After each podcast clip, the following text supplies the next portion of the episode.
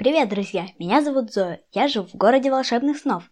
Сегодня нас с вами ждет новая сказка. И что-то мне подсказывает, что эта история произошла в нашем волшебном городе. Когда будете слушать, постарайтесь представить себе узкие мощеные улочки, которые петляют между пряничными домиками. По ним можно проехать только на велосипеде, а если уж повстречаются два человека, они обязательно остановятся, чтобы немного поболтать.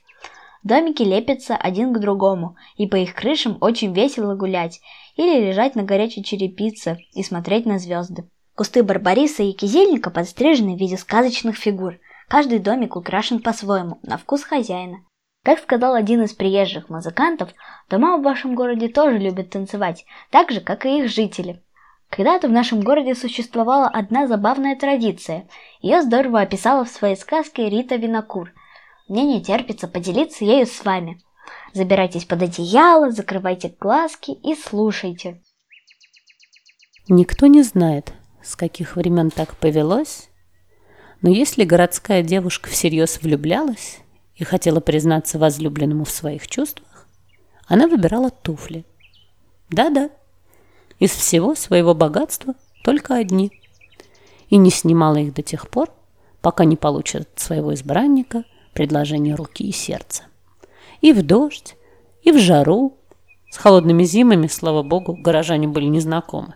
Влюбленная девица бродила по городу в одних и тех же туфлях, стараясь почаще попадаться на глаза своему избраннику. Традиция обросла обширным городским фольклором. Поговорки «много туфель на своем веку сносила», «протерла башмаки до дыр», Меняет туфли каждый день, а часики-то тикают. Звучали странно для заезжих гостей, но были в ходу у горожан. Стоило заметной городской красавице несколько дней к ряду появиться в одних и тех же туфлях, по городу немедля расползались слухи, и главной темой для сплетен и догадок становилось имя избранника. Секреты выбора правильных туфель для самого важного в жизни пути передавались из поколения в поколение. Дурнушкам и толстухам матери и бабки советовали выбирать, что поудобней. А вдруг не один год ходить придется, прежде чем избранник дозреет до свадьбы. Записные красотки нередко стирали ноги в кровь, рискнув молниеносно покорить объект воздыханий точеными шпильками.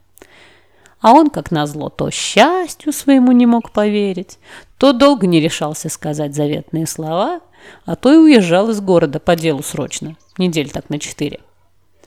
Особо раскованные выбирали то резиновые сапоги, то домашние тапки с пушистыми помпонами, громко заявляя всем своим видом. «Да, я влюблена, и ты не позорься давай, скорее веди меня под венец».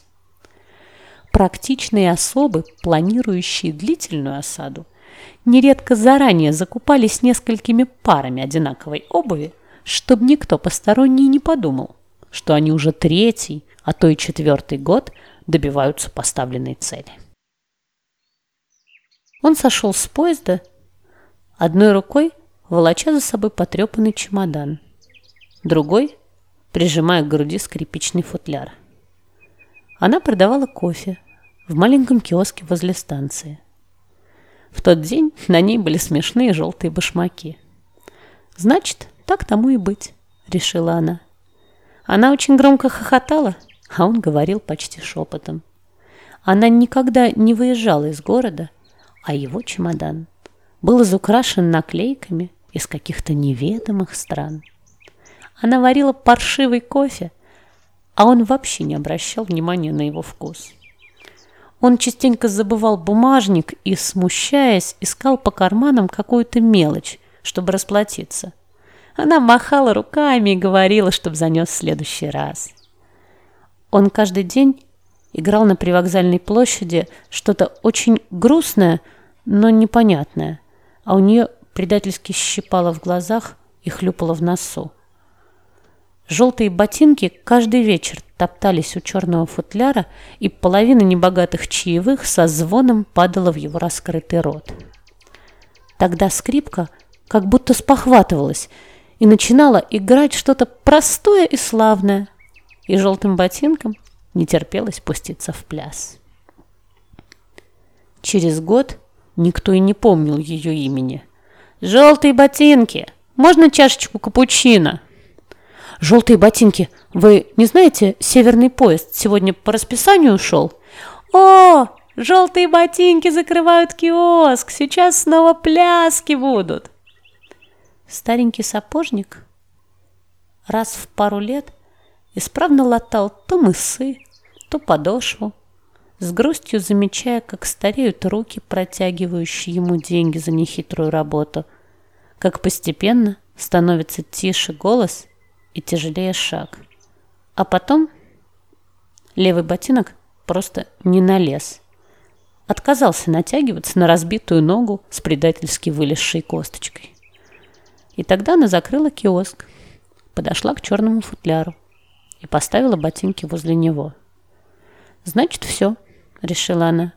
Неловко улыбнулась и тихо сказала. «Извини, я тебя больше не люблю». «А что, раньше любила?» — удивился он. И тогда она захохотала тем самым громким и заливистым смехом, который когда-то разносился на всю площадь. Она хохотала и не могла остановиться. Ошарашенная скрипка играла не в такт и не в лад, а она все смеялась и плясала босиком на шершавых камнях. Дурацкая, веселая, босая старуха.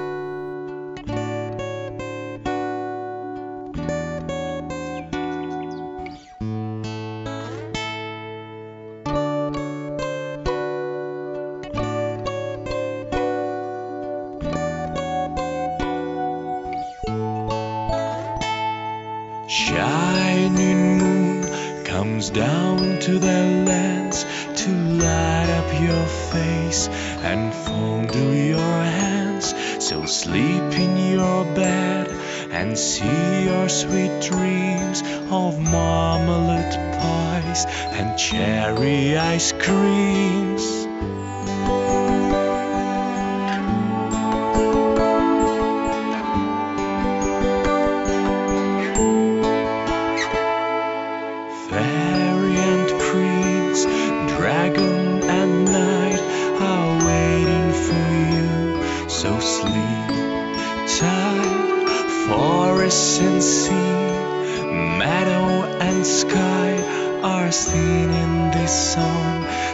Sleep and don't cry. Morning will come and you'll be awake with birds in the sky and fish in the lake. But now, shining moon comes down to the lands to light up your face and fondle your hands.